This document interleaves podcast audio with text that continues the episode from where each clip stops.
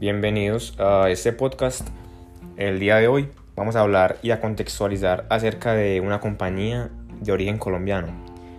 Una compañía que se ha destacado por la gran trayectoria que tiene y el buen servicio que ofrece. Se trata de la Sociedad Colombo-Alemana de Transporte Aéreo, hoy en día mejor conocida como Avianca.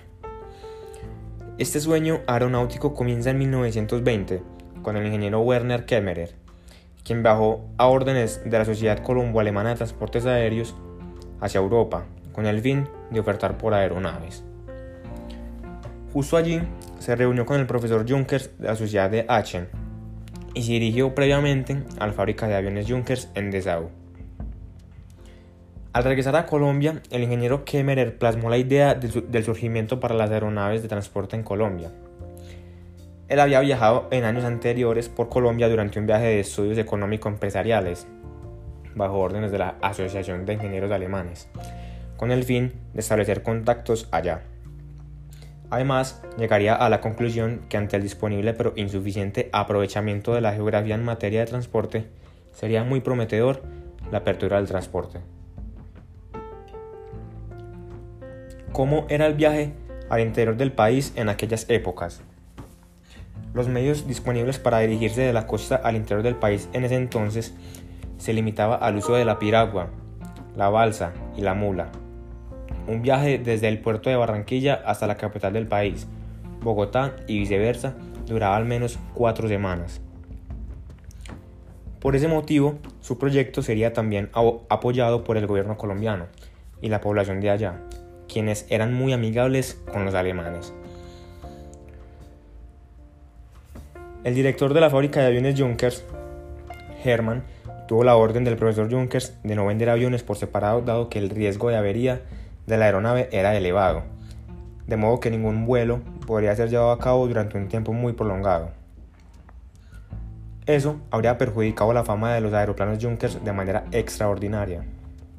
No obstante, temió perder las conexiones con el mercado latinoamericano, tan lleno de perspectivas que aprovecharse en la presente oportunidad y por ello abogó por entregar un solo avión para casos de emergencia. Tras deliberaciones más extensas, la fábrica de aviones Junkers se decidió por entregar en comisión una segunda aeronave bajo su cuenta y riesgo. El primer F-13 reservado para Colombia, identificado con el número 539, fue terminado a comienzos de julio de 1920 y debió ser llamado de manos del piloto Von Grieves. En dicho caso, ocurrió una explosión, como se menciona en el capítulo Catástrofes, estrellándose dicho aparato. ¿Cómo se dio el inicio de las operaciones aéreas? Una semana después de la llegada de los aviones, la SCAPTA informó a la legación alemana en Bogotá que ellos deseaban establecer un servicio de transporte aéreo es intencionado establecer entre Barranquilla y los puntos finales allende al río Magdalena importantes líneas de transporte para pasajeros y tráfico postal por vía aérea. Vendrían en cuestión los sitios Calamar, Puerto Wilches, Puerto de Río y Girardot como destino final. Se situó el primer aeroplano con una bandera alemana y una colombiana, y adornado con una corona floral en el hidropuerto de Veranillo para su primer vuelo de pasajeros en breves instantes. Bajo una gran participación de la población, fue bautizado con ayuda de una botella de licor bajo el nombre de Colombia por el padrino de las aeronaves Paul Grosser, su cónyuge Elia Grosser y Ernesto Cortizos, accionista de la SCAPTA. Seguidamente dio su bendición el padre Calixto Álvarez, párroco de la iglesia de San Nicolás, a la aeronave y leyó una oración, la cual fue prescrita por el Papa para la bendición de aparatos aéreos. Bajo los sonidos de la música militar, se deslizó el hidroavión sobre el agua y prontamente se, levantó por encima hacia su primer vuelo. En él formaron parte el gerente general de la SCAPTA, Albert Tetgen, y el capitán Rito Neira. Siguieron cinco vuelos adicionales con los dignatarios locales, sus esposas e hijas. Tras el bautizo fue inaugurado el itinerario Barranquilla-Puerto de Río, a lo largo del río Grande de Magdalena. El primer vuelo sirvió para el estudio del tramo y se prolongó por varios días. Los pilotos Hammer y Snush hicieron escalas para examinar las corrientes y las condiciones de aterrizaje, y ellos fueron recibidos con entusiasmo por la población en cada ocasión. Al 19 de octubre de 1920 tuvo lugar oficialmente el primer vuelo postal en el itinerario Barranquilla-Puerto de Río. El jefe de pilotos Hammer enfermó y tuvo que guardar reposo, de modo que el Colombia fue conducido por Helmut von Kron y Wilner Snorbusch, hizo de copiloto. El vuelo no fue solamente el estreno del transporte aéreo de correo, también fue la primera ocasión que la versión acuática del F-13 fue empleada en el servicio regular de transporte aéreo. Aquello naturalmente no sucedió libre de alguna avería. El hidroavión con su carga útil despegó del agua a duras penas, dado que evidentemente el motor no fue lo suficientemente poderoso. Por otra parte, el Tratado de Versalles no daba autorización a la industria aeronáutica alemana de utilizar ningún motor con mayor potencial para aquel entonces.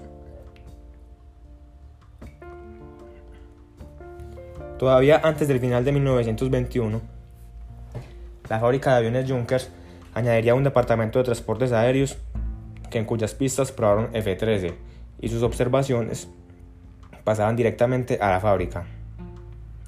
Dicho departamento debió expandirse rápidamente, como se conocería, hasta ser una de las más grandes empresas europeas de transporte aéreo. Tras las exposiciones de las CAPTA fueron necesarios al menos tres F-3 adicionales para poder organizar el transporte aéreo previsto y sin dificultad alguna. Aunque no tenía los recursos necesarios para ellos, Junkers pedía aproximadamente 17 mil dólares por un F-13.